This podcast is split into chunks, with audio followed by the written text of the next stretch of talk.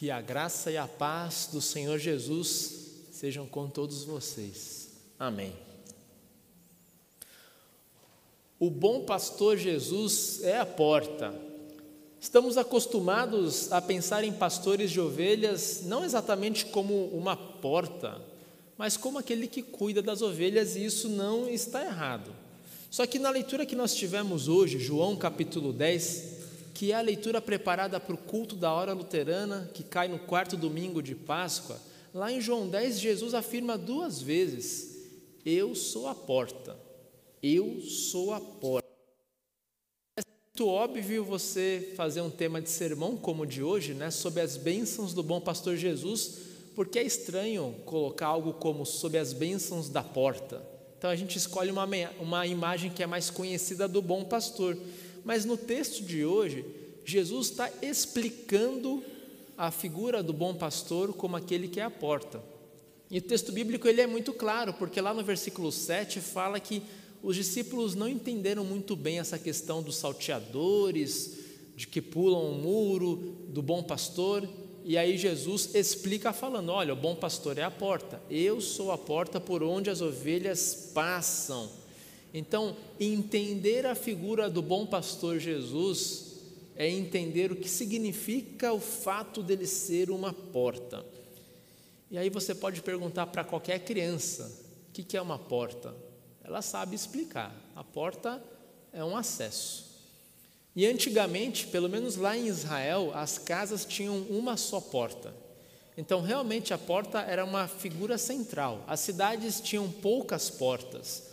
Todo o mundo civilizado do Oriente Médio exigia uma porta para entrar no curral, para entrar na cidade, para entrar numa casa, tudo era regado e regrado à porta. Hoje não, você entra numa cidade, não percebe direito a entrada, as casas possuem portais, portas diferentes, portas de serviço, diversos elevadores, né? o carro entra por um local, o pedestre por outro, então a gente relativiza um pouco essa figura central de uma porta. Mas naquela época não. O curral tinha uma só porta, as casas tinham uma só porta, até por questões de segurança. É muito mais fácil defender uma entrada só do que várias entradas numa casa.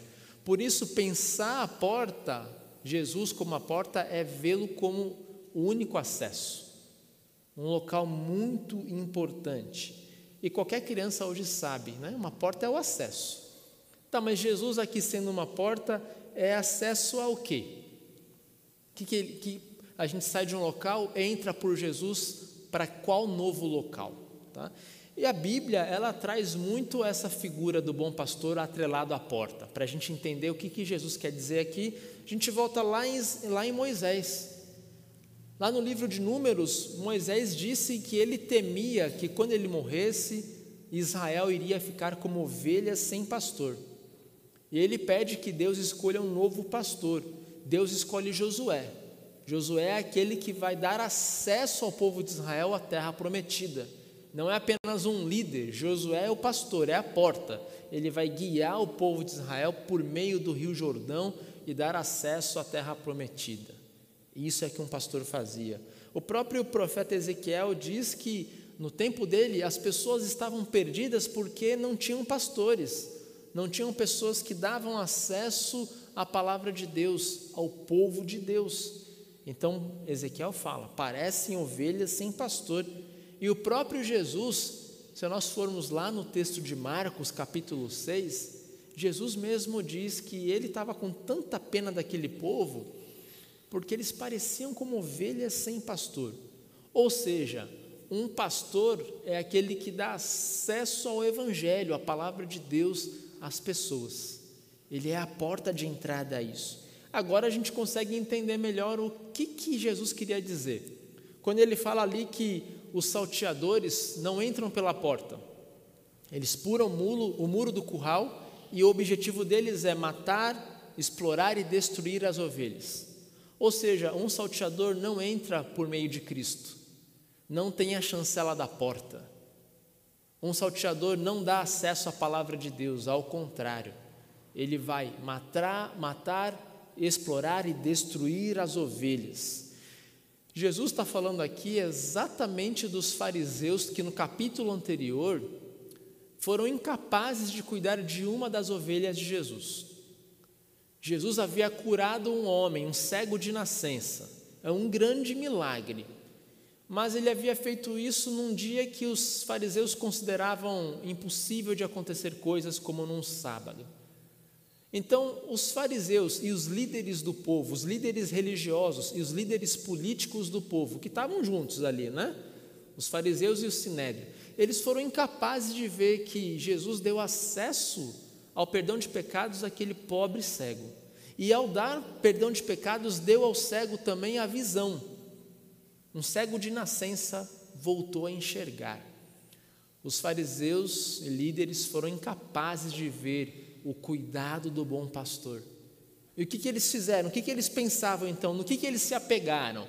Eles se apegaram a duas coisas: a identidade farisaica deles. Não, um fariseu verdadeiro não curaria num sábado, é o que eles pensavam e as picuinhas, as pequenas regras do regimento interno, do estatuto deles, enfim, eles se apegaram a essas questões de será que é lícito ou não curar no sábado, o que, que Jesus fez, é verdade, respeita a lei de Moisés, né? Jesus é o salteador porque ele está fazendo uma coisa que a lei não permite.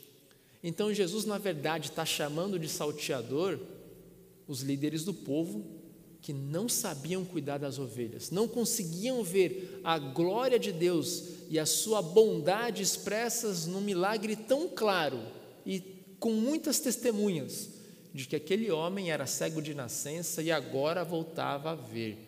Não era um milagre subjetivo, não era um milagre interpretativo, era um milagre claro. O homem foi convidado pelos líderes para um questionamento público e o homem afirmou: Eu não sei quem é esse homem, mas o fato é que eu nasci sem enxergar e agora vejo. Ou seja, concluam vocês que são os mestres da lei de Deus, quem é esse homem que fez esse grande milagre em mim? A gente pensa hoje, né? Quem são os salteadores do povo? Quem pula o muro para tentar destruir as ovelhas de Cristo? É interessante a gente pensar nisso porque a gente logo pensa assim: ah, são alguns políticos, são alguns falsos pastores que pregam prosperidade, pregam coisas como você exige de Deus e Deus vai dar para você. E eles realmente, tudo isso aí são falsos pastores. Mas a gente também pode ser falsos pastores ou salteadores das ovelhas de Deus. A gente é um salteador da ovelha de Deus quando impede nossos filhos de virem à igreja. Quando a gente ensina aos filhos que está tudo bem trocar o domingo na igreja, sei lá, para visitar um parente no interior, ou que está tudo bem assistir, antigamente era Fórmula 1, hoje nem tanto, né? Mas assistir alguma coisa na TV e sacrificar o culto no domingo de manhã. Quando Jesus disse muito claramente, e já ecoando Moisés, que a gente deve santificar o dia do descanso. E santificar é sim vir à igreja, vir ao culto no seu horário é, normal. Então a gente é salteador dos nossos próprios filhos. Pelo menos na igreja evangélica luterana do Brasil, em média, nós somos salteadores de Cristo de cada um culto, outros dois. Que a nossa média de frequência em culto é 33%. Então a gente vem em um, falta dois. Então a gente está roubando da ovelha de Cristo, que são nossas crianças, dois domingos e vindo em um. Somos salteadores. Não estamos trazendo as nossas crianças ao acesso único que elas têm à palavra de Deus, no culto, na escola bíblica, além de sermos salteadores de nós mesmos, porque perdemos o acesso à palavra. Né? Não estamos ouvindo a pregação pública da palavra de Deus. Esse é apenas um exemplo que eu trago para mostrar que ser salteador não é apenas aqueles grandes líderes do povo, ou os líderes do povo hoje. Salteador somos nós. Salteador somos nós quando nos apegamos a pequenas picuinhas teológicas, pastores e não pastores, e discutimos no Facebook se deveria haver três velas, duas velas ou nenhuma vela no altar. Se aquele pastor que trocou o paramento verde para vermelho no, no período de Pentecostes fez certo ou errado. E a gente discute isso no Facebook, no Instagram, em redes sociais, e esquece que quem olha o que a gente está discutindo é todo mundo. Quando um simples e-mail para o pastor resolveria um problema, né? Pastor, olha, está no Pentecostes, né? mas a gente publica no Facebook alguma questão teológica, alguma discussão doutrinária entre luteranos e calvinistas e católicos, a gente está roubando de Jesus. Não entre nós cristãos, mas aquele ateu, aquele não cristão, aquele agnóstico que olha assim, pô, se, se, se, o pessoal que professa a fé cristã briga por causa de número de velas no altar, eu não, realmente Deus não existe. Realmente é, não, não, há um Deus, porque eles estão se, são, estão se pegando na internet por causa de questões que não são nem relevantes para o mundo. Talvez internamente sim, mas não aqui no Facebook. Então nós somos salteadores, sim, quando a gente às vezes no público discute assunto que deveria ser tratado no tete a tete, ou tomando um café com aquela pessoa que tem uma dúvida. Porque pessoas que estão perdidas como ovelhas sem pastor, olham os líderes da igreja fazendo isso, pensam: puxa vida, uma coisa, eu não sei se Deus existe, mas uma coisa eu sei, não quero fazer parte desse grupo que só briga, só tem raiva, só tem discussão, só quer dominar o mundo, só quer fazer um monte de coisa. Apontar para a porta, que é Jesus, é ser ovelha. A gente tem que aprender a ser ovelha, a ser manso, a ser amoroso a gente tem que aprender que ser ovelha não é querer tomar o poder político do país e achar que com isso está garantida a pregação do Evangelho. Não é se armar até os dentes, seja com armas ou ideologicamente.